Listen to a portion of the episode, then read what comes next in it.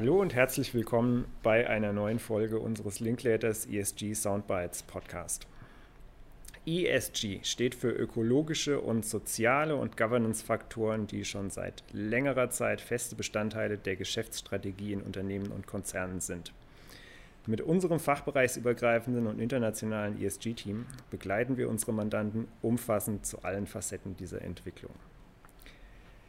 Heute sprechen wir über eine neue Entwicklung aus dem Bereich Governance, nämlich über das zweite Führungspositionengesetz oder kurz FIPOC 2. Darin geht es um eine stärkere Beteiligung von Frauen in Führungspositionen. Das Gesetz hat eine lange politische Diskussion hinter sich und ist jetzt im August 2021 amtlich verkündet worden. Was haben wir heute vor? Wir wollen uns anschauen, was das Gesetz konkret für Unternehmen der Privatwirtschaft bedeutet. Vor allem wollen wir darüber sprechen, was sich im Vergleich zur bisherigen Rechtslage geändert hat. Wir sprechen darüber zu dritt. Mir gegenüber sitzt zum einen Christina Klasen-Kaiser, Partnerin bei Linklaters im Bereich Gesellschaftsrecht MA und spezialisiert unter anderem auf die Beratung von Kapitalgesellschaften zu Corporate Governance-Themen. Hallo, schön hier zu sein.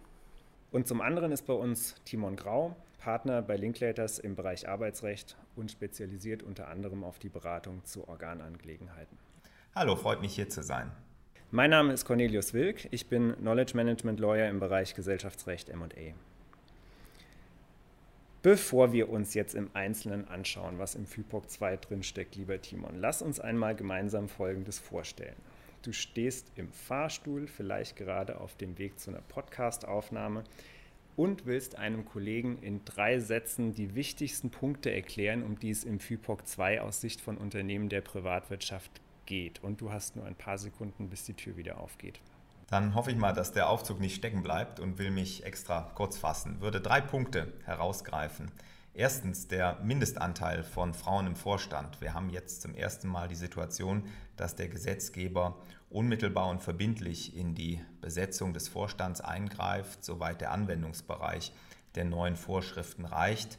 Zweitens dass sich Unternehmen eine Zielgröße für den Frauenanteil in Führungspositionen setzen ähm, sollen, ist zwar nicht neu. Neu ist aber, dass wenn Unternehmen eine Zielgröße von null für den Frauenanteil im Vorstand auf den beiden Führungsebenen darunter und für den Aufsichtsrat festlegen wollen, dann muss das künftig begründet werden.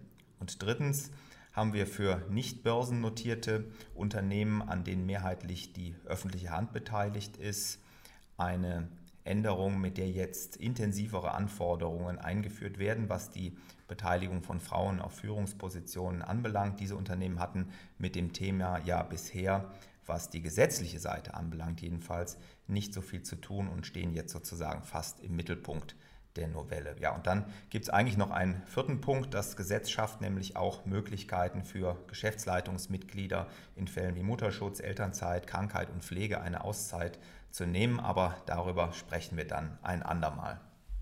Dann lass uns doch direkt auf die neue Mindestbeteiligung schauen. Was steckt da dahinter? Bei börsennotierten Gesellschaften muss künftig mindestens eine Frau und mindestens ein Mann in den Vorstand berufen werden, wenn neben der Börsennotierung zwei Voraussetzungen erfüllt sind. Erstens, die Gesellschaft muss paritätisch mitbestimmt sein, also sie muss einen Aufsichtsrat haben, der zur Hälfte aus Arbeitnehmervertretern besteht nach dem Mitbestimmungsgesetz und zum anderen muss der Vorstand mindestens vier Mitglieder haben. Wenn man sich jetzt mal die Landschaft der börsennotierten Unternehmen in Deutschland so anschaut, sind davon gar nicht so sehr viele Gesellschaften betroffen. Wir haben zwar eine hohe dreistellige Zahl von Unternehmen, deren Aktien man in Deutschland über die Börse kaufen kann, aber man muss davon ja jetzt erstmal alle Unternehmen abziehen, die nicht voll, also nicht paritätisch mitbestimmt sind. Das heißt, weil sie entweder gar keinen mitbestimmten Aufsichtsrat haben oder nur der sogenannten kleinen Mitbestimmung nach dem Drittelbeteiligungsgesetz unterliegen. Ferner muss man alle Unternehmen abziehen, die nur im Freiverkehr notiert sind, denn börsennotiert im Sinne der Neuregelung heißt äh, tatsächlich börsennotiert im regulierten Markt. Ja, und dann fallen ja noch alle Unternehmen heraus, die weniger als vier Vorstandsmitglieder haben. Das Bundesjustizministerium hat selber geschätzt, dass die Regelung zum Frauenanteil im Vorstand insgesamt knapp 70 börsennotierte Gesellschaften in Deutschland betreffen wird. Davon haben übrigens äh, bislang wiederum 45 Unternehmen schon jetzt mindestens eine Frau im Vorstand. Die Mindestbeteiligung hat doch aber auch was mit dem dritten Punkt zu tun, also mit dem, was sich für solche Gesellschaften ändert, an denen die öffentliche Hand die Mehrheit hält. Könnt ihr den Zusammenhang kurz erklären? Ja, in der Tat gibt es künftig nach dem FIPOC II eine gesonderte Regulierung von Gesellschaften mit Mehrheitsbeteiligung der öffentlichen Hand. Nochmal zur Erinnerung, das sind Gesellschaften, die privatrechtliche Kapitalgesellschaften sind, als Besonderheit aber die Bundesrepublik oder ein Bundesland als Mehrheitsgesellschaft im Boot haben. Typisches Beispiel ist zum Beispiel die Deutsche Bahn. Für diese Unternehmen gelten fortan besonders strenge Anforderungen, was die Beteiligung von Frauen in den Organen betrifft. Und zwar ist hier schon ab drei Personen in Vorstand oder Geschäftsführung eine Mindestbeteiligung von einer Frau vorgesehen, also nicht erst ab vier Personen. Und zudem gilt für den Aufsichtsrat generell eine feste Geschlechterquote von 30 Prozent. Es gelten hier also durchgängig die Anforderungen, die bislang nur für Gesellschaften gegolten haben, die börsennotiert und paritätisch mitbestimmt waren. Für Mehrheitsbeteiligung der Bundesrepublik gilt das eben Gesagte immer für Mehrheitsbeteiligung der Bundesländer gilt es nicht zwingend, denn für diese enthält das FIPOC II nur eine sogenannte Öffnungsklausel. Das heißt, dass sich jedes einzelne Bundesland aussuchen kann, ob die Regeln für seine Beteiligungsgesellschaften gelten sollen oder nicht. Ob dies flächendeckend passieren wird, ist derzeit noch unklar. Dann fehlt uns noch der zweite Punkt, den Timon am Anfang genannt hatte, also die Begründungspflicht für die Zielgröße 0. Was ist da die entscheidende Änderung, wenn man es mit dem vergleicht, was jetzt schon gilt?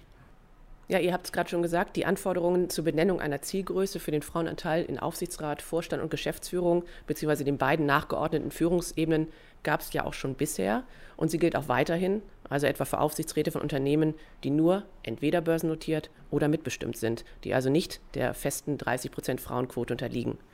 Diese Anforderungen werden durch das FIPOC II nun aber weiter präzisiert. Insofern können sich Unternehmen für die betroffenen Ebenen Organe wenn sie aktuell keine Frauenbeteiligung haben, auch weiterhin für die sogenannte 0% Frauenbeteiligung als Zielgröße entscheiden. Anders als bislang müssen sie dies künftig aber ausführlich und verständlich begründen. Insofern gibt es keine Vorgaben für diese Begründung, außer dass sie im Regelfall wohl 100 bis 150 Wörter äh, umfassen soll. Hier wird sich ein betroffenes Unternehmen aber sicherlich überlegen, ob es nicht etwas ausführlicher die Hintergründe für die Zielsetzung erläutern will, denn die waren ja auch schon bislang sehr unterschiedlich und auch von sehr praktischen Aspekten getrieben. Wenn wir jetzt mal aus der Sicht von all denjenigen auf die ganze Sache schauen, die vielleicht bisher schon mit den Vorgaben gearbeitet haben, die bisher galten, ähm, gibt es eigentlich Bereiche, von denen ihr sagen würdet, na, da hat sich nichts oder jedenfalls kaum was geändert?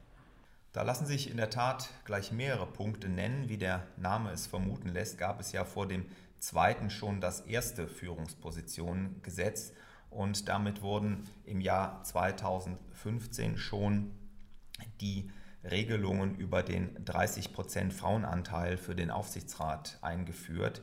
Wenn man hier mal die neuen Regelungen für Mehrheitsbeteiligung der öffentlichen Hand außen vor lässt, dann betrifft diese Vorgabe für den Aufsichtsrat unverändert nur solche Unternehmen, die börsennotiert und voll mitbestimmt. Politisch war ja lange in der Diskussion, das auszuweiten, aber am Ende hat sich die Politik dann dagegen entschieden.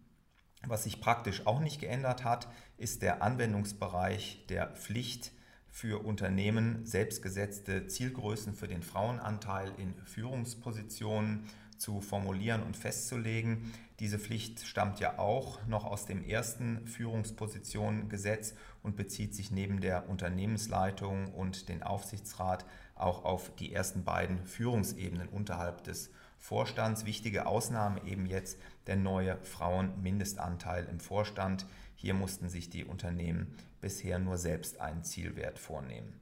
Übrigen muss man in der Gesamtschau sagen, dass die wichtigsten Änderungen auf voll mitbestimmte Gesellschaften mit Börsennotierung und auf Gesellschaften mit Mehrheitsbeteiligung der öffentlichen Hand zugeschnitten sind.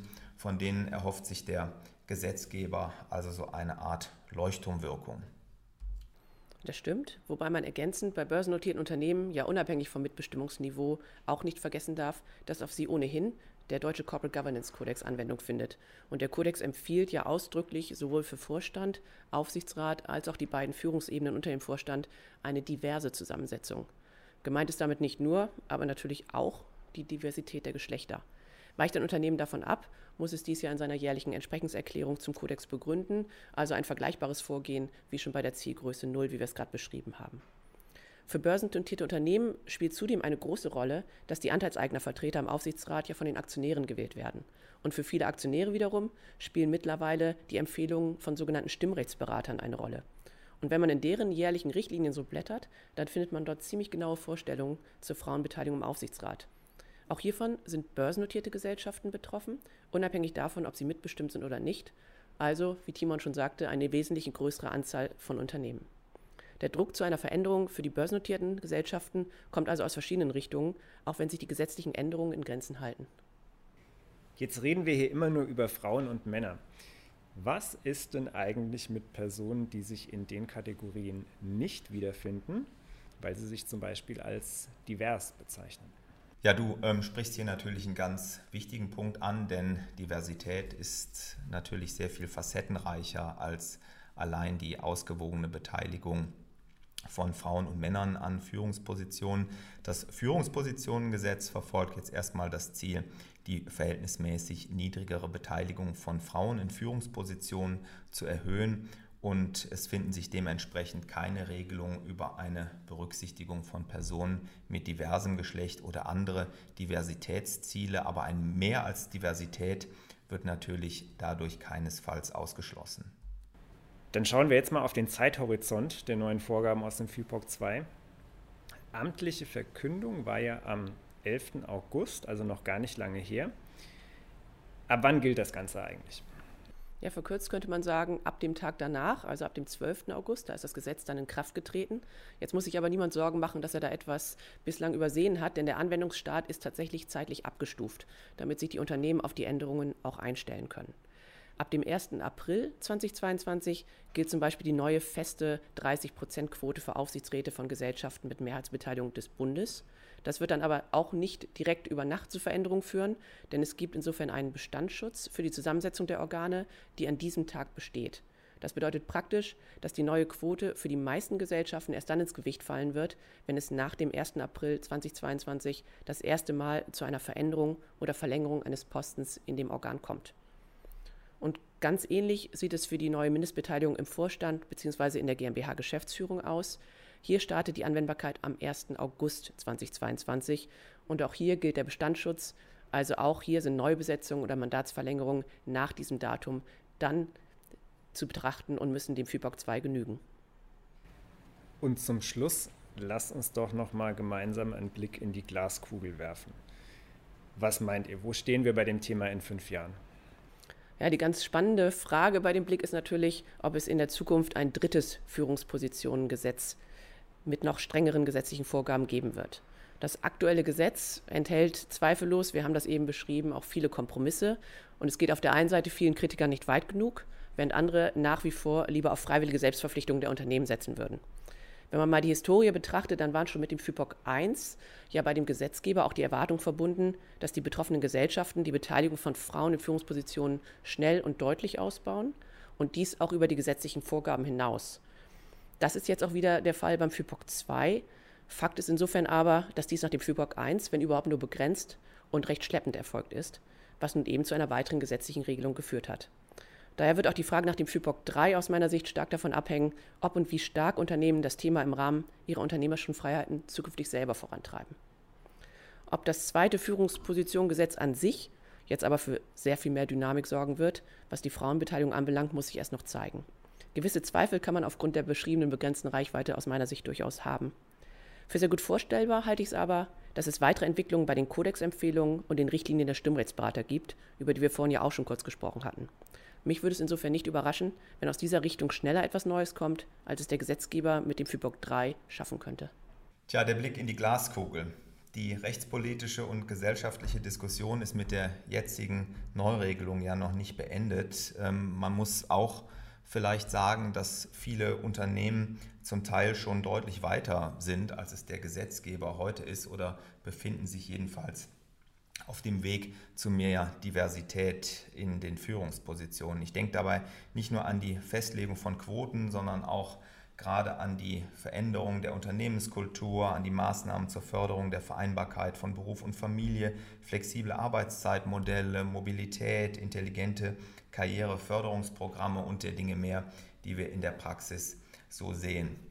Letztlich wird sich in Summe natürlich zeigen müssen, ob all diese Elemente dann im Ergebnis auch dazu beitragen, dass auf den Entscheidungsebenen in den Unternehmen das Ziel der ausgewogeneren Beteiligung von Frauen und Männern zeitnah erreicht wird. Und wenn das nicht der Fall ist, dann kann ich mir, wie Christina, gut vorstellen, dass wir zu diesem Themenkreis nicht das letzte Mal vom Gesetzgeber gehört haben und es dann in der Tat irgendwann tatsächlich ein drittes Führungspositionengesetz geben wird.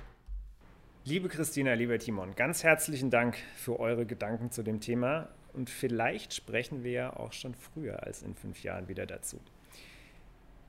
Wir hoffen, dass Ihnen und euch, liebe Hörerinnen und Hörer, diese Ausgabe unserer Linkletters ESG Soundbites gefallen hat. Lassen Sie uns doch gerne einen Kommentar oder eine Bewertung auf der Plattform da, auf der Sie den Podcast hören. Und sprechen Sie uns auch gerne direkt an. Und zwar vor allem, wenn Sie sich auch gerade über das FIPOC 2 oder über ein anderes ESG-Thema Gedanken machen. Wir halten Sie über die neuesten Entwicklungen in unseren Podcasts und LinkedIn-Posts auf dem Laufenden. Bis zum nächsten Mal. Tschüss und auf Wiederhören.